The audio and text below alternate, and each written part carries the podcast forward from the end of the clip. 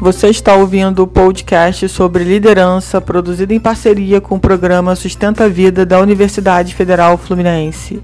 Fala, líder! Eu sou Fernanda Gonçalves, administradora, pós-graduada em recursos humanos, treinadora comportamental pelo IFT. No episódio de hoje falaremos sobre como produzir em home office em cinco passos.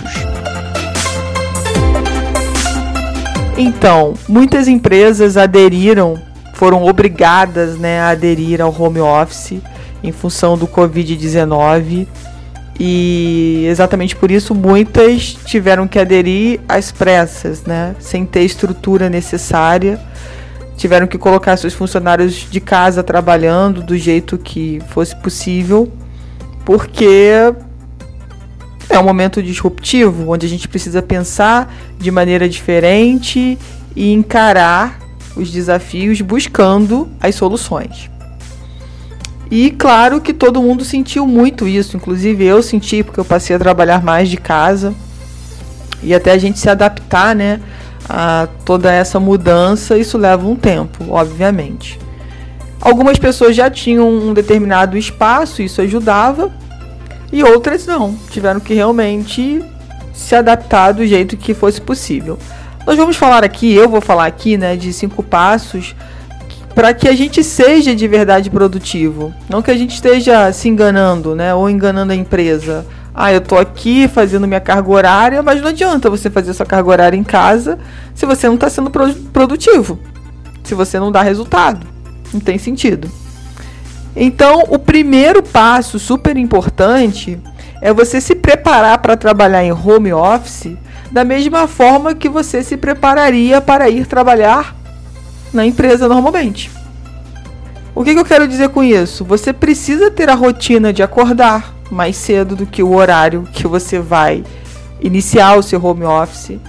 Né? Você precisa cuidar de você, arrumar a sua cama, é, tomar o seu café da manhã, malhar antes, se for, né, se você está acostumado a malhar antes, enfim, tomar o seu café, escovar os dentes, tomar banho, fazer a mesma rotina, com uma vantagem que você estando em home office, você não tem o tempo, você não perde tempo se deslocando da casa para o trabalho, porque você só vai se deslocar né, do seu quarto para o espaço que você tem para o home office.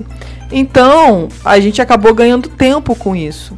De repente, o seu tempo de deslo deslocamento, de repente, dependendo do horário, poderia ser de meia hora, uma hora, uma hora e meia. Você ganhou isso para poder fazer outras coisas. É, e para se preocupar mais com você, com a sua saúde. Então, o, o primeiro passo é muito importante, porque tem gente que acaba saindo da cama e sentado, sentando na cadeira de pijama, sem lavar o rosto, né? Não, não, tem reunião, ninguém vai me ver, então que se dane. Isso você acaba provando, né? Que você não se preparou para aquilo, que você não está realmente disposto, que você não acordou para aquele momento. Então, trocar de roupa sim, tomar banho para quem está acostumado sim, tentar manter essa rotina matinal. E claro que eu vou colocar aqui, porque eu já falei em outro podcast, né, a importância da manhã, do que a gente faz de manhã, isso impacta na, no nosso dia inteiro. E eu sempre coloco, né, que, que de manhã você precisa ter uma rotina poderosa. Não é acordar e trabalhar. Você precisa se conectar com algo maior, você precisa buscar um propósito para que realmente o seu dia renda. Né? Isso está num podcast aí que eu já fiz que eu falo sobre os cinco hábitos de pessoas bem-sucedidas. Também tem lá no podcast Como Começar Bem o Seu Dia. Então, se você não ouviu esse pod esses podcasts, volte lá e dá uma olhada, porque vale a pena. O segundo passo: ter um local adequado. Como eu já falei anteriormente, né, muitas pessoas foram pegas aí numa situação que realmente não tinha um espaço. Mas como que você pode organizar melhor esse espaço? Se você tem um espaço, ótimo. Às vezes você tem um quartinho, às vezes um cantinho. Não é nem bem um cômodo, mas é um lugar ali que dá para você colocar uma mesa, uma cadeira, onde você tem a iluminação, ou natural, ou artificial, que você consiga se concentrar melhor. Você precisa de um lugar. Não dá para ficar na, no sofá, não dá para ficar na poltrona, não dá para ficar na cama você não vai ser produtivo se você estiver nesses lugares, com bumbum nesses lugares. Então você precisa tá, estar realmente no lugar onde você consiga estar focado e de verdade produzindo. Então procure um espaço. Se não existe um pequeno espaço onde você possa adaptar, você vai ter que, sei lá, de repente ficar na mesa da cozinha, por exemplo, né? E aí você tem que combinar com as pessoas da sua família que durante um determinado tempo as pessoas têm que transitar o mínimo possível. Porque senão vai tirar o seu foco, vai te distrair. É, gente, na prática é bem complexo. Eu tenho que assumir isso aqui. Quando a pessoa tem o espaço, perfeito. Quando a pessoa não tem, isso complica um pouquinho. Mas vale a pena olhar com outros olhos, porque de repente você consegue arrumar um jeitinho, um cantinho, onde você vai conseguir ficar mais focado. Então, veja com outro olhar, às vezes uma mudança de fisicamente de móveis dentro de um determinado ambiente vai te proporcionar mais espaço. Sempre tem um jeito. Quando a gente realmente quer, a gente dá um jeito. Então pensa sobre isso porque ter um espaço vai realmente te levar para um outro nível, vai te deixar muito mais focado. O terceiro passo é que se você tem outras pessoas em casa que também ou estão de férias, enfim, nesse momento a gente tem as crianças, né, que estão com as aulas online, é, ou outros adultos que também estão em casa trabalhando ou estão de férias, enfim, cada um tem uma situação diferente, informar essas pessoas que você está trabalhando. E as pessoas precisam entender isso. As pessoas não podem te chamar o tempo todo, né? Por exemplo, eu sou mãe. Se a minha filha ficar me chamando o tempo todo, eu não consigo produzir em casa. Mas é claro, minha filha tem uma idade que ela já entende, que ela já sabe. Claro que isso vai depender da idade do seu filho. Se seu filho for pequenininho de 2, 3, 4, 5, 6 anos, eu sei que já não é tão fácil. E aí você vai ter que buscar outros artifícios aí, alguém para te ajudar a tomar conta no período que você está trabalhando em casa, para que você consiga render. Mas vamos lá, se a gente for pensar nos, nos demais adultos em casa, né, ou nas crianças acima aí de 7 anos, dá para conversar e dá para alinhar com eles. Que você está em casa, mas você está trabalhando, é como se você estivesse lá na empresa trabalhando. Então, que cada um precisa fazer a sua parte dentro de casa, ajudar, não é encher a, a pia de louça enquanto você está trabalhando, né? Nós mulheres, aí quando a gente termina o nosso expediente, a gente olha aquela cozinha lá cheia de louça e todo mundo vendo série, vendo filme. E aí você vai ter que ir lá lavar essa louça sozinha, se todo mundo contribuiu para sujar a louça. Então aí a gente começa a ver né, a importância do poder de delegar de dividir as tarefas, de compartilhar as tarefas, né? Porque estamos no mesmo ambiente. A gente não tem muitas vezes uma empregada em casa para fazer isso.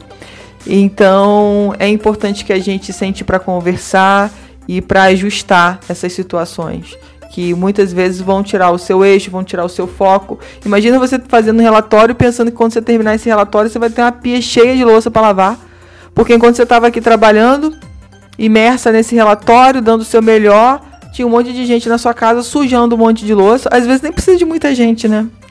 Uma, duas pessoas sujando um monte de louça, cada hora que vai pegar um copo, pega um copo limpo, incapaz de lavar o copo sujo, né? Enfim, a gente sabe das situações, né? Cada um sabe onde onde seu calo aperta. Mas a conversa, a conversa séria, né? A conversa a comunicação não violenta, gente.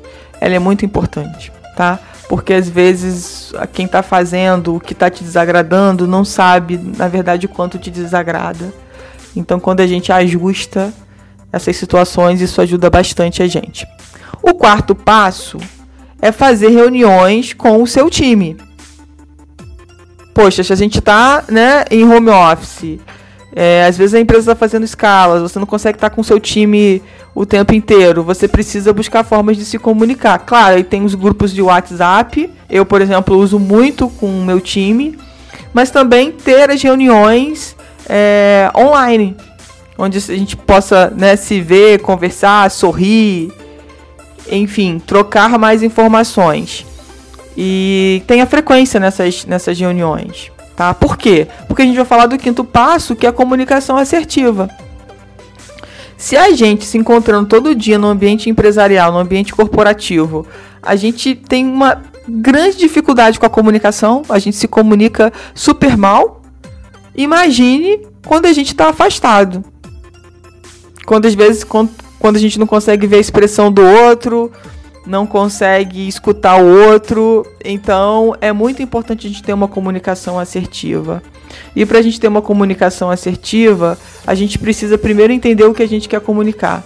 A responsabilidade é sempre de quem vai comunicar. Então, o que você quer comunicar? Qual a importância do resultado da comunicação que você precisa fazer? Se fosse você do outro lado escutando o que você vai falar, como que seria? Então, a comunicação assertiva vem exatamente para para chegar no, obje no objetivo do que de verdade precisa ser comunicado. Tem gente que fica dando voltas, dando voltas, não sabe como falar, inicia o assunto para o assunto, e dá voltas, e conta a história da ca carochinha, depois volta de novo, e quando vê, acha que comunicou, aí quando vai cobrar, pô, e aquilo falando que eu te pedi, aquilo o quê? Pô, não lembra que eu te pedi, que eu até contei uma história da carochinha pra você? Aí a pessoa ficou focada na história da carochinha e não, e não sabe o que você disse. Se perdeu no meio de tantas coisas inúteis que você colocou no meio do caminho, no meio da comunicação. Então a gente precisa buscar essa comunicação assertiva. E sempre ter a preocupação de perguntar se o outro entendeu o que você colocou. Acabei de dizer minutos atrás, a responsabilidade é sempre de quem se comunica. Então, se o outro não está entendendo o que eu estou passando, a responsabilidade é minha. Eu preciso saber como que eu vou me comunicar melhor. Porque geralmente a comunicação, quando a gente. É, quando o assunto é recorrente, principalmente, e a gente sabe muito sobre aquele assunto, às vezes a gente também acaba reduzindo demais o caminho, fazendo o caminho muito curto.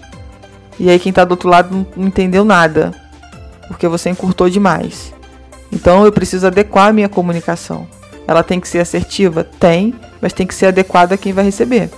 Então, se tem parte da situação que a pessoa não faz ideia e que ela precisa fazer ideia, conhecer, para entender o que eu estou falando, é importante que você comunique.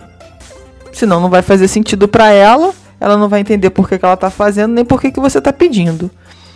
Então, gente, trabalhar esses cinco passos é simples, mas como eu falo em vários podcasts, não é fácil, mas é super possível. E isso depende muito da nossa vontade realmente de querer fazer diferente, de querer fazer melhor. Porque nesse momento de crise, a gente fica realmente muito grato por estar trabalhando, por estar sendo útil, por, por poder ajudar o próximo, porque tem muitas pessoas que já estão desempregadas. Né? Muitas pessoas que já passam fome, então é importante a gente olhar para o lado para saber se alguém está precisando de alguma ajuda, é, que seja uma palavra, né, que seja uma doação de alimento, enfim, que seja um emprego. Às vezes você conhece alguém que pode empregar aquela pessoa, que está precisando de alguém com aquele perfil. A gente precisa ajudar as pessoas, né? Mais do que nunca. Esse momento para mim representa mais do que nunca a gente poder olhar para o próximo, que a gente não tinha tempo, porque tudo era corrido, olhar para o próximo com mais empatia, olhar para a gente, para dentro, também com mais empatia. Então tem sido um momento realmente onde cuidar de si e cuidar do outro é fundamental. Se cada um fizer a, nossa, a sua parte, a gente vai sair dessa crise com certeza muito melhor do que a gente entrou. E lembrando que nada vai voltar ao normal. Vai ser um normal novo, mas não vai ser um normal como era antes.